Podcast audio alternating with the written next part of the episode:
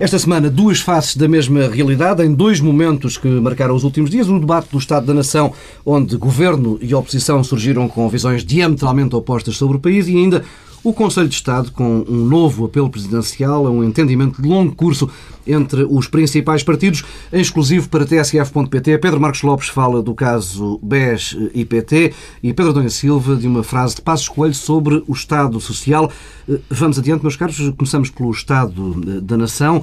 Antes de analisarem o debate na Assembleia da República, e como esta é a última edição desta temporada de Bloco Central, vale a pergunta em que estado chega o país a este julho de 2014. Pedro Adão Silva. Eh, acho que talvez o, a nota mais marcante um, ehm, do debate do Estado da Nação uh, tem um pouco a ver com, com, a tua pergunta também. É que quem uh, ouça uh, e assista a este tipo de debates hoje encontra duas nações. Uh, duas nações com poucos pontos de contacto uh, e que parece que uh, vivem em realidades paralelas. de um lado, temos o, o discurso do governo que talvez tenha atingido uma espécie de pináculo de, de, cenário idílico neste, nesta semana que passou. Não apenas no Estado da Nação, mas até talvez ainda mais numa intervenção que o Primeiro-Ministro fez na véspera um, e que nos diz basicamente que estamos uh, libertos, uh, que há um futuro uh, idílico à frente, pleno o pleno emprego, e, e, do, e do outro, um, a oposição que traça um cenário bem negro do país. Portanto, eu diria que essa, essas duas nações, com poucos contactos e com pouca empatia, é talvez a marca mais significativa, o que tem muito a ver com outra, outro ponto que falaremos mais à frente, que, que tem a ver com os compromissos. Sim, Quer dizer, nós ela, não podemos. É, mas em todo o caso, eu acho que essa, essa distância é talvez a marca eh, distintiva eh, deste Estado da Nação, o que não pode ser visto com despreocupação distância muito mais entre as pessoas e quem os representa do que propriamente a distância entre as duas imagens, direi eu. Sim, sim, sim, sim. Não, mas agora do, do ponto de vista da leitura, da percepção e da leitura uh, da leitura política. Eu acho que isso tem uh, enormes uh, consequências e, e eu, eu, eu, percebo que é um pouco tentador explicar esse antagonismo militante como sendo uma consequência quase da natureza dos partidos. Um, o debate está todo organizado para se sublinhar a divergência e há uma inclinação irresistível para sublinhar e enfatizar sempre, essa sempre foi assim. Sempre foi assim. Mas eu devo dizer que eh, acho que isso é um equívoco. Acho que há razões profundas um, que se podem tornar estruturais para explicar uh, essa uh, polarização. Uh, e tem a ver uma parte que eu diria que é marginal, com características e idiosincrasias dos líderes, eh, com algum clima de crispação que foi crescendo, mas no essencial tem a ver com uma outra coisa eh, diferente eh, e que eu acho que pode ter. Eh, eh, pode deixar sequelas complicadas de gerir e que tem a ver com um afastamento nas políticas. se nós pensarmos bem, e olhando para as últimas três, quatro décadas de democracia, o PS e o PSD eh, conseguiram ao mesmo tempo encontrar pontos de divergência, eh, mas mantiveram alguma continuidade em áreas centrais das políticas públicas. Um, e, e, e o, o, que aconteceu nestes últimos três anos, e isso é uma marca distintiva, explica o Estado da Nação como ele é discutido hoje, é um afastamento que não tem paralelo no passado. Se pensarmos, por exemplo, em duas áreas marcantes das políticas públicas e que foram sempre estruturantes, e foram estruturantes da democracia portuguesa, a educação e a segurança social, apesar de tudo, Uh, o PS e o PSD tinham grandes elementos de continuidade. Hum. Não por acaso, uh, hoje, quando se ouve os vários ex-ministros da Segurança Social, uh, eles partilham pontos de contacto, mantêm leituras diferentes, e isso, isso, é salutar, mas têm muitos pontos de contacto. O mesmo é verdade para os ex-ministros da Educação. Há muitos pontos de contacto entre todos os ex-ministros da Educação. Ora, o que nós temos nestes três anos é um radicalismo e um conjunto de rupturas eh, na educação eh, e na saúde, desculpa, na educação e na segurança social, a saúde hum. até é, é, é, um pouco um contraste com isto, é, mas exatamente na educação e na segurança social, e essas rupturas ajudam a, a cimentar esta impossibilidade de, de, diálogo. E não tem nada a ver quando eh, o governo diz, bom, mas isto há aqui um constrangimento externo, somos obrigados, o programa de ajustamento. Ou mesmo eh, muita gente eh, no PS que diz há aqui um constrangimento externo da Europa que mudou tudo uhum. e isso retira margem de manobra em Portugal. Ambos os discursos são falsos há coisas que foram muito marcantes e que acentuam essa divergência, essa polarização, esse Estado da nação completamente dividido e que não têm nada a ver com transformações europeias. Quer dizer, não foi a Europa eh, que eh, decidiu eh, reforçar o ensino dual eh, pensando na educação, pelo contrário, eh, não foi a Europa que desinvestiu eh, na requalificação do parque escolar, eh, não foi a Europa que fechou as novas oportunidades, nem, nem inventou os exames da quarta classe. Pelo contrário, isto não acontece nos países europeus. Também não foi a Europa que eh, decidiu eh, testar o plafonamento ou transferir recursos para as IPSS eh, ou eh, dar cabo do, das prestações de mínimos sociais diferenciadas. Não foi nada a Europa que fez isto. Eu acho que essas marcas de divergência acentuam um Estado da nação muito eh, polarizado. Eh, isso tem imensas consequências do ponto de vista da capacidade dos compromissos e dos consensos, agora, mas para a frente, e, e, também ajuda a explicar, por exemplo, alguma incapacidade de afirmação do Partido Socialista como alternativa, porque hum. o Partido Socialista também abdicou de eh, fazer o ataque cerrado e fogo cerrado ao governo naquilo que tem a ver com a radicalização e com o espírito radical uh, em áreas das políticas públicas que sempre foram áreas de, de, compromisso. E eu volto a dizer, acho que isto é muito importante, não pode ser por acaso que uh, nós conseguimos ter Silva Peneda, Ferro Rodrigues, Vieira da Silva, Bagão Félix a partilhar um conjunto de ideias sobre a segurança social e conseguimos ter Roberto Carneiro, Manuela Ferreira Leite, Marçal Grilo, Oliveira Martins, Maria de Lourdes Rodrigues, Isabel Alçada e David Justino, e David Justino eh, eh, a partilhar um conjunto de ideias sobre política educativa. Eh, e esse, esse consenso, esse, esse chão comum, é muito, está muito afastado de Nuno Crato e de Mota Soares. E eu acho que isso é uma marca muito relevante destes três anos e que vai demorar a corrigir. Pedro Marcos Lopes, nesta polarização, eh, onde é que colocavas o Estado do país? Mais perto da posição da oposição ou, de, ou do governo? Eu acho que entrar nesse. Perdoa-me, Paulo Tavares, mas eu acho que, que entrar nesse, nesse mas temos jogo. dois mundos completamente diferentes. é? Não temos um não temos tão quer dizer a, a, as leituras da realidade as leituras da realidade são sempre particularmente daquilo que estamos a, a, falar são sempre leituras políticas não é? E a leitura política da realidade eh, pode se encaixar do, nos dois lados a verdade é essa quer dizer a, a, a leitura da realidade do governo é uma leitura que nos diz não nega muito dos problemas que temos isso parece-me claro mas pinta um quadro idílico do futuro assim uma coisa perspectiva eh, quase idílica, eh, eh, enquanto a, a, a leitura da oposição das várias oposições. Aqui também há um, há um parênteses que eu quero fazer. Eu não consigo ler a, a, oposição do Partido Socialista da mesma forma que vejo a oposição do Partido Comunista ou, do, ou, ou sequer do Bloco de Esquerda, quer dizer, porque tenho alguma memória, temos alguma memória, e a verdade é que a leitura do Partido Socialista da realidade que está por trás das opções que foram tomadas é muito parecida com a do governo. Aliás, não é em vão que no debate, no debate parlamentar, praticamente Pedro Passos Coelho eh, concorda com as leituras de António José Seguro do que provocou a crise. E quando nós temos duas pessoas a concordar com aquilo que estava na, que foi, que foi a, a origem da crise, tendencialmente temos que perceber que as respostas também não, não, não, não serão tão diferentes, o que de facto é o caso. Portanto, se nós, se o PS tem a mesma leitura que o PSD da crise, e parece que tem, em, parte, em grande parte. PS, né? Não, o PS, eu aqui, momento... eu aqui utilizo o argumento que muitas vezes o Pedro Adão e Silva aqui utiliza, e bem, Quer dizer, quando eu digo que, que, que, este PSD não, não representa exatamente o PSD é que, eu, que, que, existe também, é a mesma coisa se pode utilizar para o PS. Para mim, o PS, quem manda no PS é António José Seguro. Quem responde pelo PS nesta altura é António José Seguro. Até ver como a mesma coisa se faz em relação a Passos Coelho. Eu não tenho, por acaso, uma leitura tão tão aguda como a do Pedro sobre o que tem dado origem à crispação.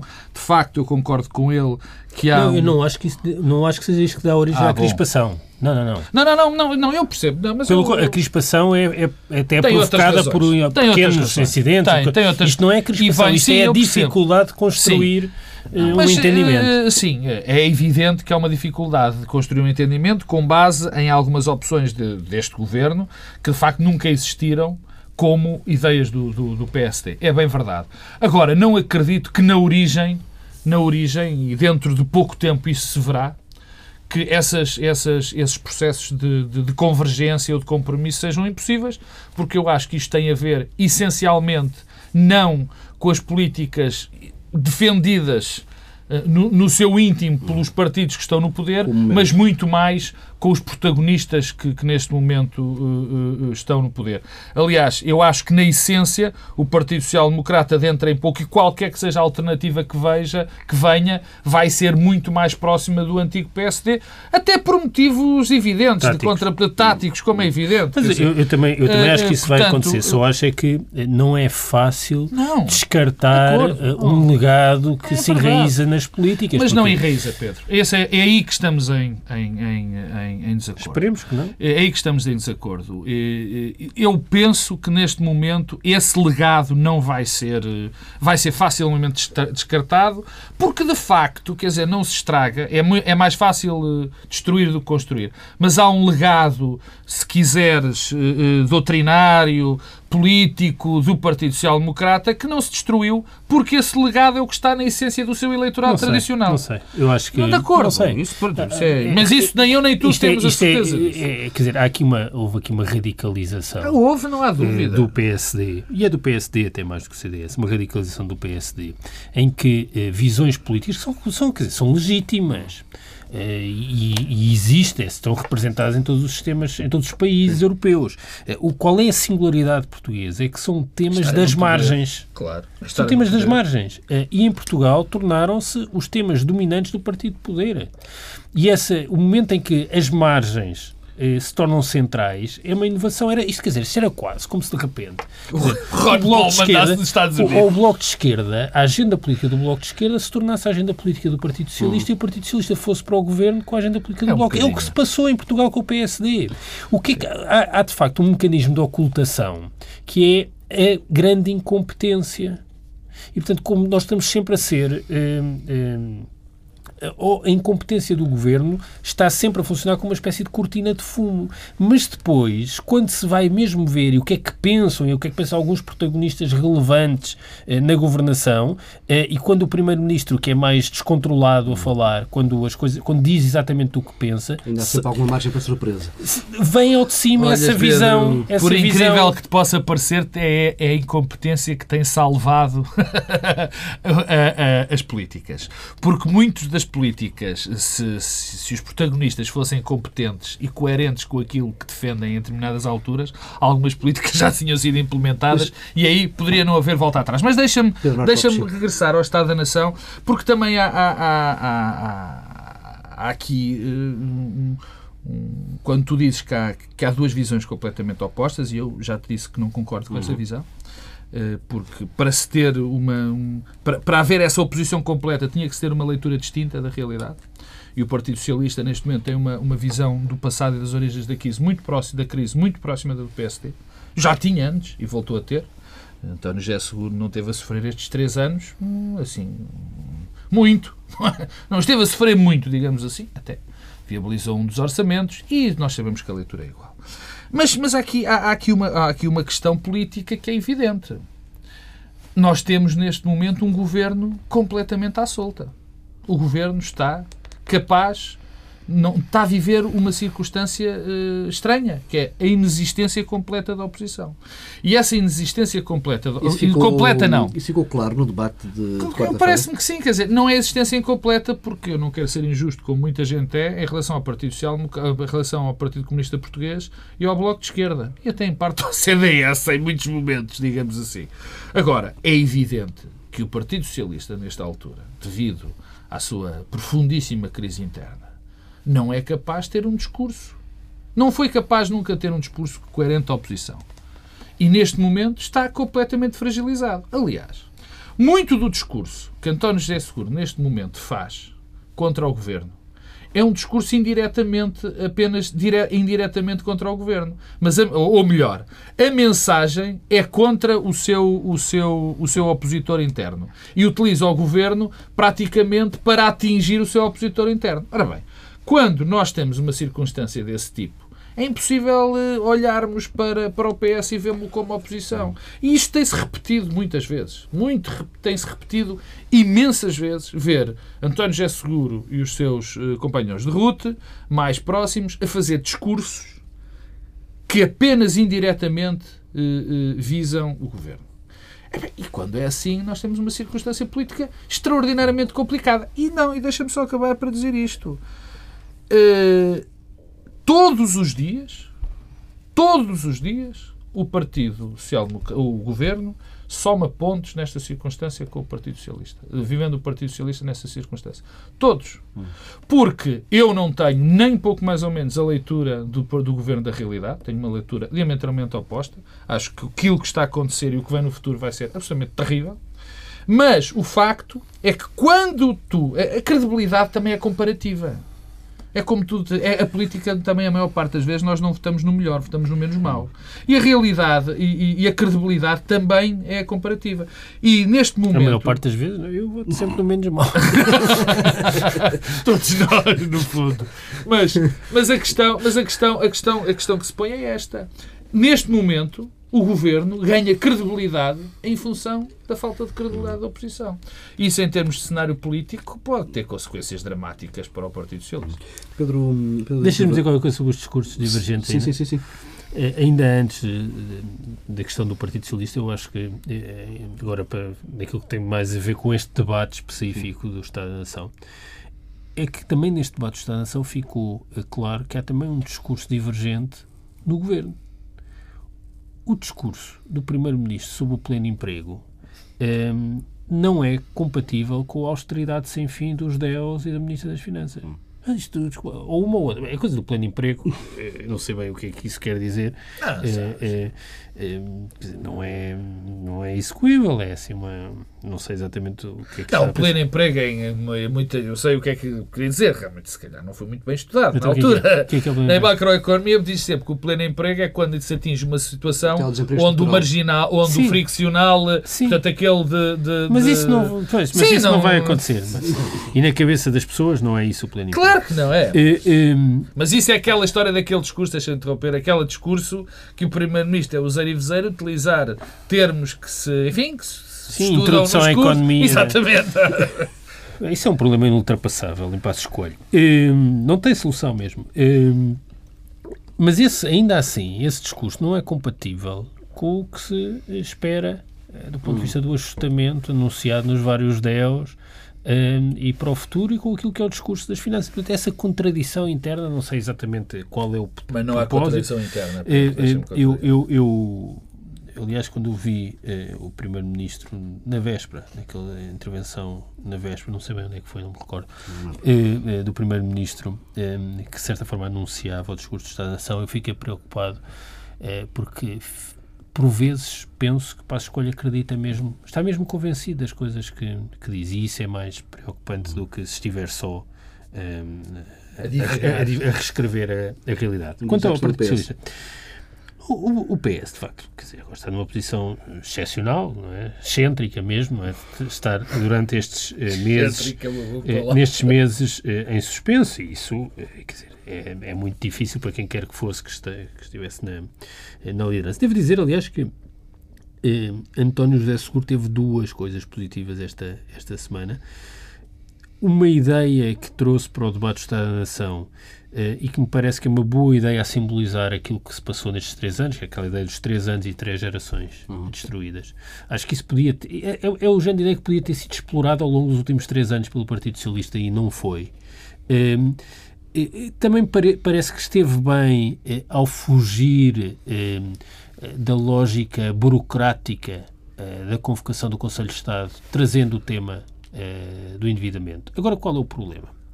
É que fica sempre com a sensação que eh, esta agenda que Seguro agora introduz tem um propósito tático. Interno. Claro, mas, mas porquê? Porque, mas é natural, o PS está em, em eleições, mas que, eh, no fundo, eh, há aqui não uma convicção, mas apenas uma utilização instrumental eh, do contexto para fazer algum tipo de afirmação. Com uma coisa que o Pacheco Pereira chamou a atenção disso a semana passada e eu acho que é muito bem observado.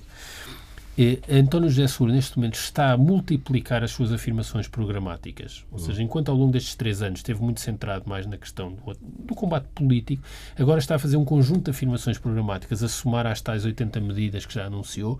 Para quê? Para, no momento do confronto com António Costa, poder sempre dizer eu já disse isto.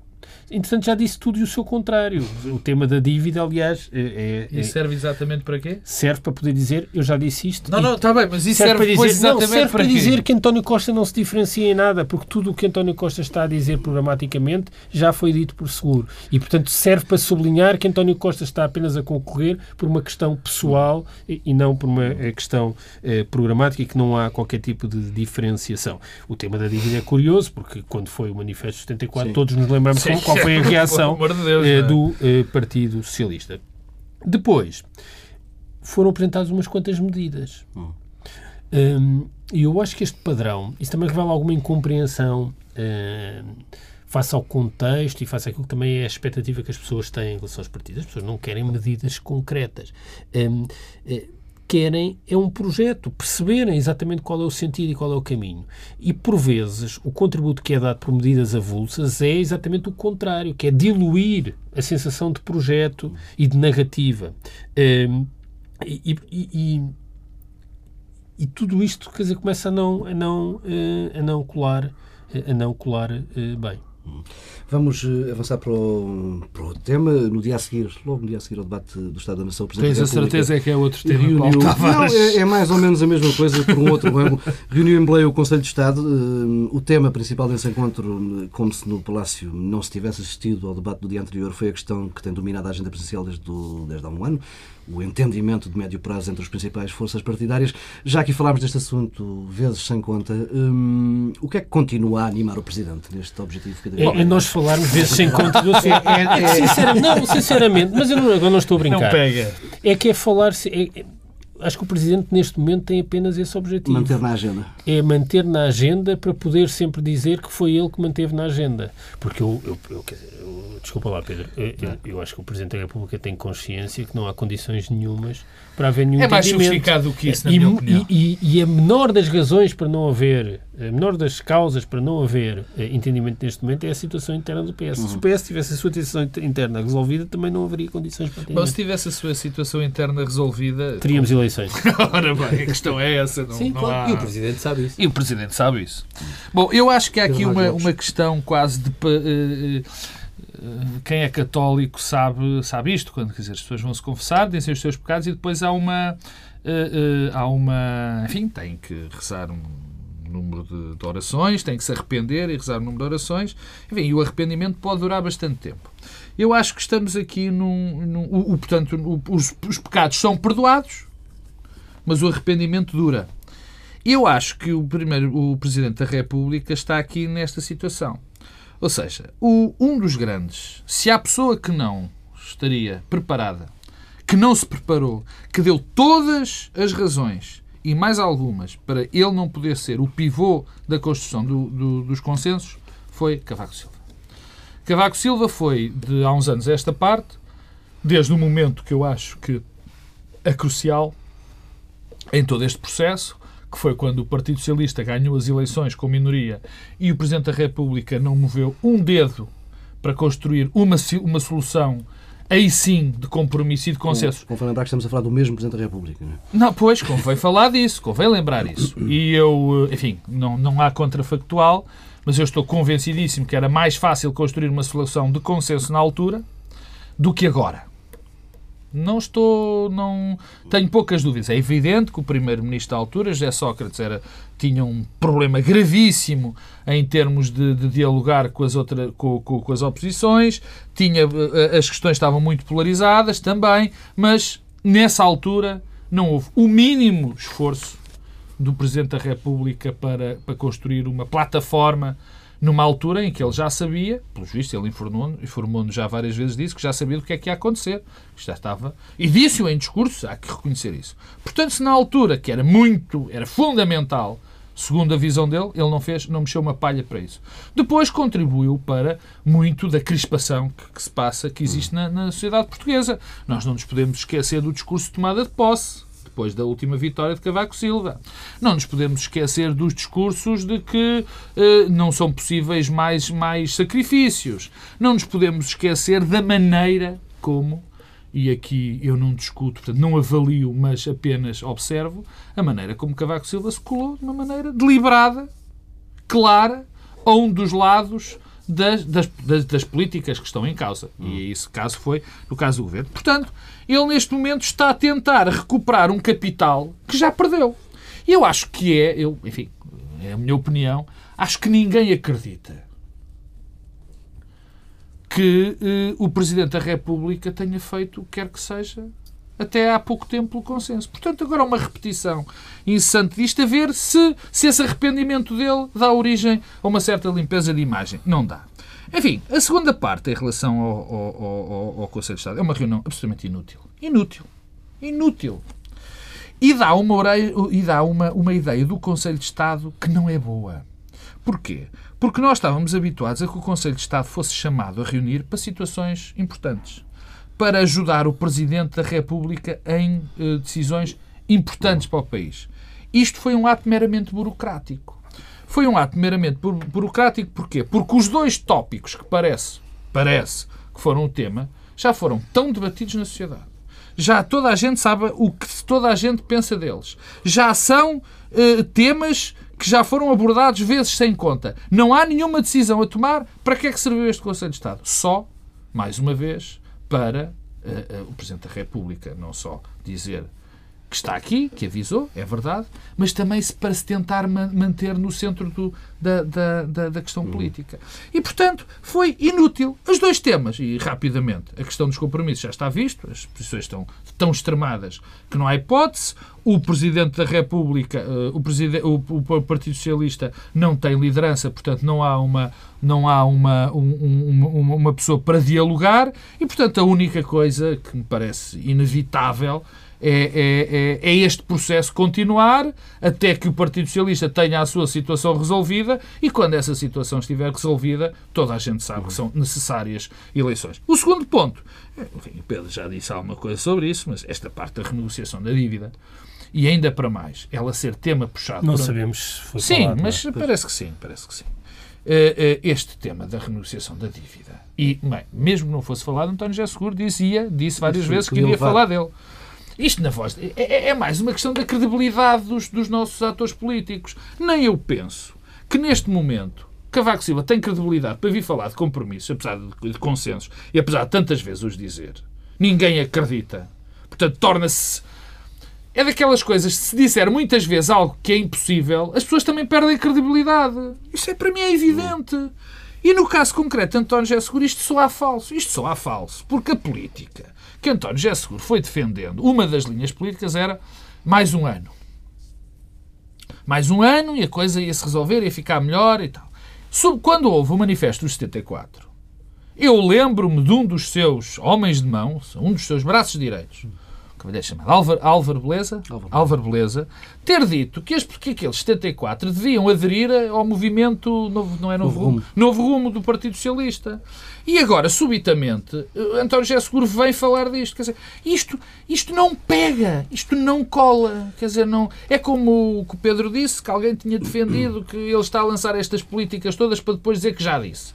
Quer dizer, porque, o que é que me leva a acreditar que isto o António José Seguro ele podia dizer já disse, sem que ninguém, se as pessoas rissem, quando Cavaco Silva também já disse, já disse, e é o tipo mais, e é o Presidente da República com menos popularidade da nossa política. Que, aliás, curiosamente, a popularidade do Presidente da República voltou, voltou. a cair. Então, quer dizer, então, o, que é que, o, o que é que isso faria por António José Seguro dizer, ah, eu já disse, não fazia nada.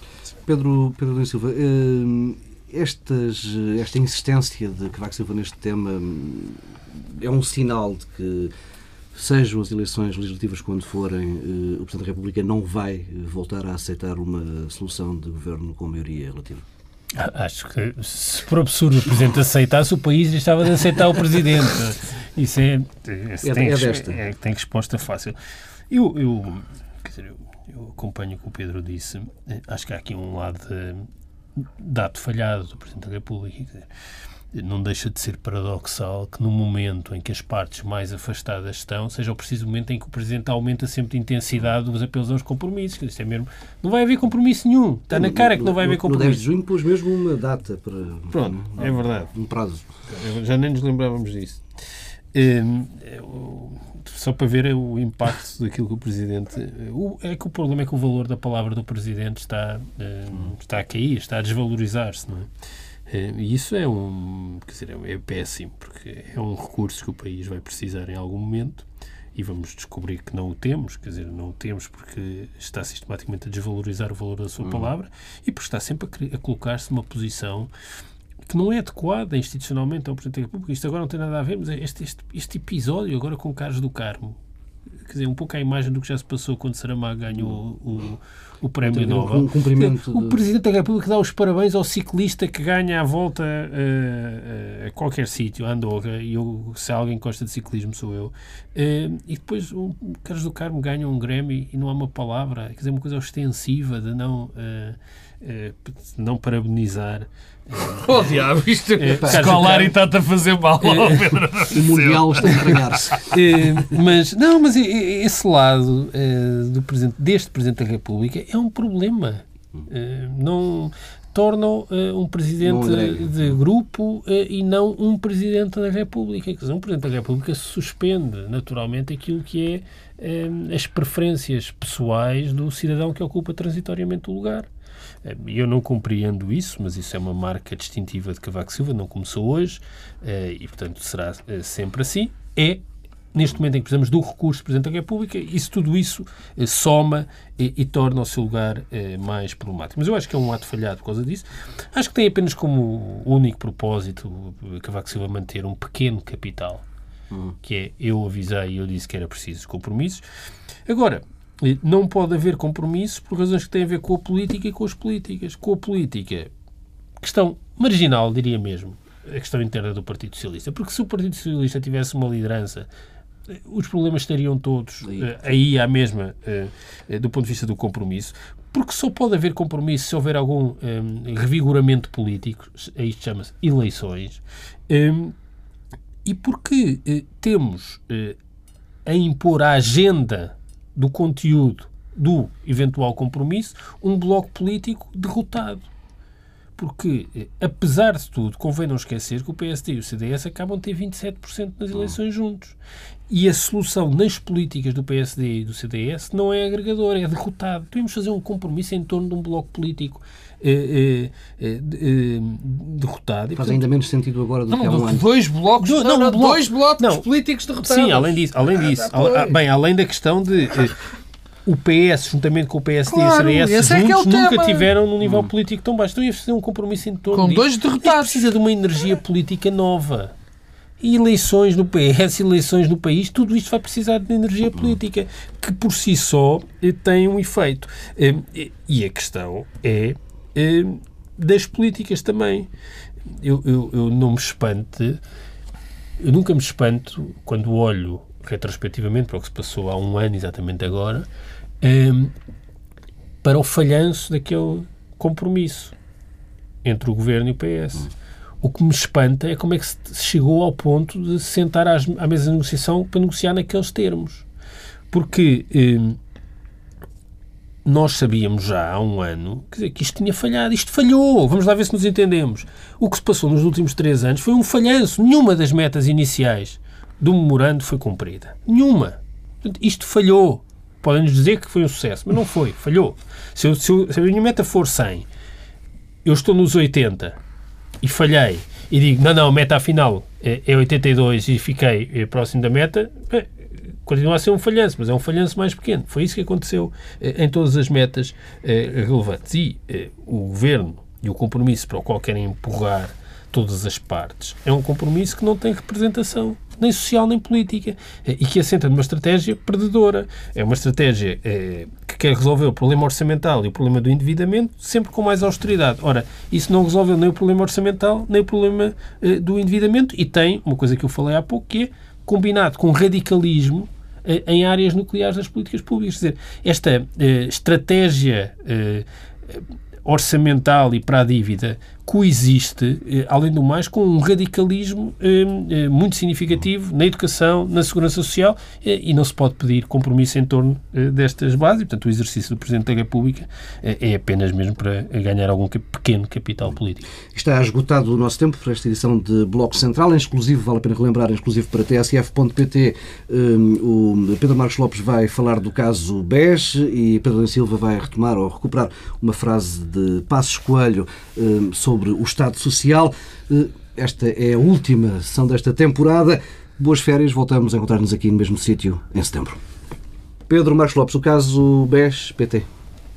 PT sendo um dano colateral.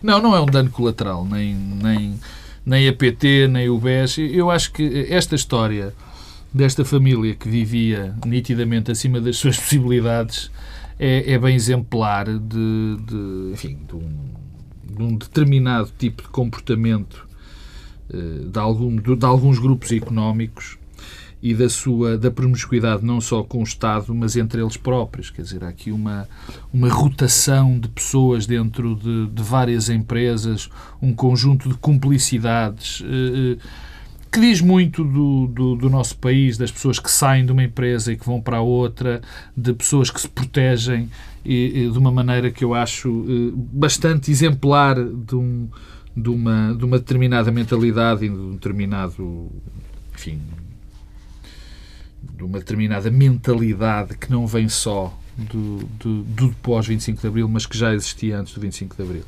Mas em termos muito simples, esta história do BES, esta história do, do PT é, é, é nesse, nesse, nessa, nessa dimensão exemplar. Porque, façamos um bocadinho de história, contemos, a história, contemos aquilo que se passou. A Portugal Telecom compra, ou pelo menos, ou pede emprestado, é uma emissão de, de papel comercial, 900, eh, eh, empresta, portanto, 900 uhum. milhões de euros à, ao, ao Grupo Espírito Santo. Grupo Espírito Santo, que é propriedade de um acionista da PT do BES. Logo aqui, em termos éticos, isto é altamente duvidoso. Bom, mas eu relembro, foram 900 milhões de euros. 900 milhões de euros é cerca de metade da capitalização bolsista da Portugal Telecom. É assim algo como três, duas vezes, três vezes, duas vezes e meia o valor dos resultados anuais da Portugal Telecom. Isto para quê? Porque é que eu digo isto? Para dar a ideia da dimensão deste investimento ou deste empréstimo que é, é, é feito à Portugal Telecom. Agora, vamos também pôr na balança que a Portugal Telecom empresta esses 900 milhões de euros a uma empresa que toda a gente sabe, enfim, pode ser que Henrique Granadeiro e o outro senhor estivessem em Marte durante estes últimos Não meses, que tem problemas gravíssimos de solvabilidade, que basicamente, em termos muito simples, é uma empresa falida. Pior, Pior, não, isto é sempre piorar, isto não é pior. Esta decisão de investir 900 milhões de euros, repito, metade da capitalização bolsista aproximada e cerca de três vezes, dois vezes e meia o resultado de, de, de, de dos lucros, dois anos de lucros da, da PT, é, é, é feita sem a aprovação do Conselho de Administração através só do Presidente do Conselho de Administração e uma pessoa. Portanto, tudo nisto é irregular. Tudo isto é um profundo escândalo. O que é que, o que, é que isto resultou diretamente? Em primeiro lugar, que as ações, obviamente, da, da PT caíram de uma maneira flagrante, enfim, perdendo valor para o acionista. Segundo lugar, põe em causa a participação da PT num negócio absolutamente gigante e muito importante, que é a sua uh, uh, fusão com a Oi. Que, portanto, e em terceiro lugar, e esse é o que eu falo desde o, do, no, e é o que eu digo, e foi o que eu disse no princípio, revela uma, uma, algo de, de lamentável. Quer dizer, obviamente que o que aqui está em causa é que houve um senhor que pediu 900 milhões de euros e este senhor, que era amigo do outro senhor, emprestou 900 milhões de euros, fazendo um negócio absolutamente ruinoso para uma empresa, que põe em causa um negócio gigante e que põe em causa o valor das ações. Ao momento que eu estou a gravar, a que nós estamos a gravar, ainda ninguém pediu admissão. Nada. Está tudo igual. Quer dizer, isto é, é, é, é de facto. A questão colocar-se-á quando for o momento do reembolso. Sim. Não, mas a questão do mesmo no Pedro não se coloca. A questão coloca-se já. É antes do reembolso. Porque em nenhum sítio do mundo. É uma espécie de bomba relógio. Não, é? em, não, a questão é antes disso. Peço desculpa, nem que o reembolso, nem que não houvesse dúvidas do reembolso. Não é uma medida defensável em termos de gestão emprestar este valor a uma empresa só, com o significado que isto tem, com o significado que este, que este volume tem, para a solvabilidade, para, os, para esta própria empresa. Isto é um ato criminosamente negligente. Isto, em termos de gestão corrente, isto é absolutamente negligente. E não há nada que explique isto. Não há nada que nos explique isto que não seja um amiguismo, o compadrio, toda esta, to, todo, todas estas circunstâncias. Repara, nem, e eu vou repetir, nem que este dinheiro volte para os cofres da PT. Isto é inexplicável e inominável. Mas revela aquilo que eu disse, revela enfim, muito do que têm sido as relações dos grandes grupos entre eles próprios e entre o Estado. Pedro Dom Silva, decidiste isolar uma frase de Passos Coelho no debate do Estado da Nação, é, é, é, é, uma frase que é, é sintomática, é, mas também não é novidade. É, mas por não ser novidade, acho que vale a pena regressar ao tema eh, porque eu começo a estar convencido que o Primeiro-Ministro acredita mesmo eh, no que diz. Eh, o que o Primeiro-Ministro disse foi que o Estado Social era uma coisa do passado e que são as instituições do terreno que melhor conhecem a realidade da pobreza e podem orientar o dinheiro público. Eu diria que é espantoso como é que uma pequena frase tem tanto significado político e tem tantos equívocos. Bem, o primeiro dos quais é uma ideia eh, em que o Primeiro-Ministro insiste sistematicamente e que eh, tem apenas um qualificativo, revela desconhecimento. Hum. O Estado Social não tem como objetivo combater a pobreza. O combate à pobreza é uma coisa que o Estado faz já há muito tempo. O Estado em geral, o Estado moderno, não apenas em Portugal. O Estado Social é uma novidade histórica é uma novidade histórica do final do século XIX e consolidada no século XX que tem um outro objetivo: integrar politicamente as classes médias. Eh, e pensar eh, que eh, nós podemos voltar a centrar o Estado Social no combate à pobreza e que isso não tem consequências políticas e não tem consequências políticas na forma como as classes médias estão integradas politicamente é, é uma ideia, além do mais, perigosa e que revela desconhecimento e desconhecimento do que é a história do desenvolvimento do Estado ao longo do século XX e, naturalmente, da transformação do Estado em Estado Social. Portanto, o combate à pobreza não é o objetivo do Estado Social, apesar do Primeiro-Ministro insistir sempre nisso. O Primeiro-Ministro chega a dizer coisas por exemplo, disse-o várias vezes no Congresso do PSD, coisas como somos um país social, somos um partido social-democrata porque estamos preocupados com os mais pobres e os mais desfavorecidos. A social-democracia também não tem a ver com isso. É exatamente a prioridade à integração e às respostas sociais às classes médias e ao trabalho eh, assalariado por conta de outra. Um segundo problema e um segundo equívoco desta frase é eh, a eficácia. Eh, o que, de facto, é eficaz no combate à pobreza são as transferências de recursos do Estado para as famílias e para os indivíduos. A distribuição. A distribuição. O Estado tem este papel eh, e as instituições privadas de solidariedade social têm apenas eh, um papel e desempenham uma função complementar. Isso, aliás, é muito visível eh, na forma como nós eh, olhamos até para a pobreza. Eh, se olharmos para os números da pobreza antes das transferências sociais, Portugal e todos os países eh, europeus têm níveis de pobreza muito superiores àqueles que têm depois das transferências sociais e das transferências sociais do Estado. E, portanto, as instituições privadas têm um papel complementar. Não se podem nunca substituir eh, ao Estado. Finalmente, a questão eh, de orientar o dinheiro público, a gestão dos recursos públicos a exigência e os critérios de atribuição e de gestão de recursos financeiros nas instituições privadas é muito menos exigente uhum. do que aquele que é, é adotado no Estado. Qualquer pessoa que tenha ou filhos numa IPSS, numa creche ou numa escola primária, ou familiares idosos num lar ou num centro-dia, sabe que a forma como os recursos, as relações laborais, as transferências do orçamento da Segurança Social para estas instituições, a forma como o financiamento do lado das famílias é feito, sabe bem que eh, os recursos são geridos de uma forma muito menos exigente do que acontece eh, no âmbito do Estado. E, aliás, isto é uma daquelas áreas em que nós vamos precisar eh, de um consenso e de um compromisso para alterar a forma como são controlados e geridos eh, os recursos públicos transferidos para o universo eh, das eh, IPSS. E, portanto, eu tenho imensa pena eh, que um Primeiro-Ministro, numa pequena frase, consiga eh, eh ter tantos equívocos sobre uma questão central que é o papel do Estado nas áreas sociais. Bem, também aqui em tsf.pt, teste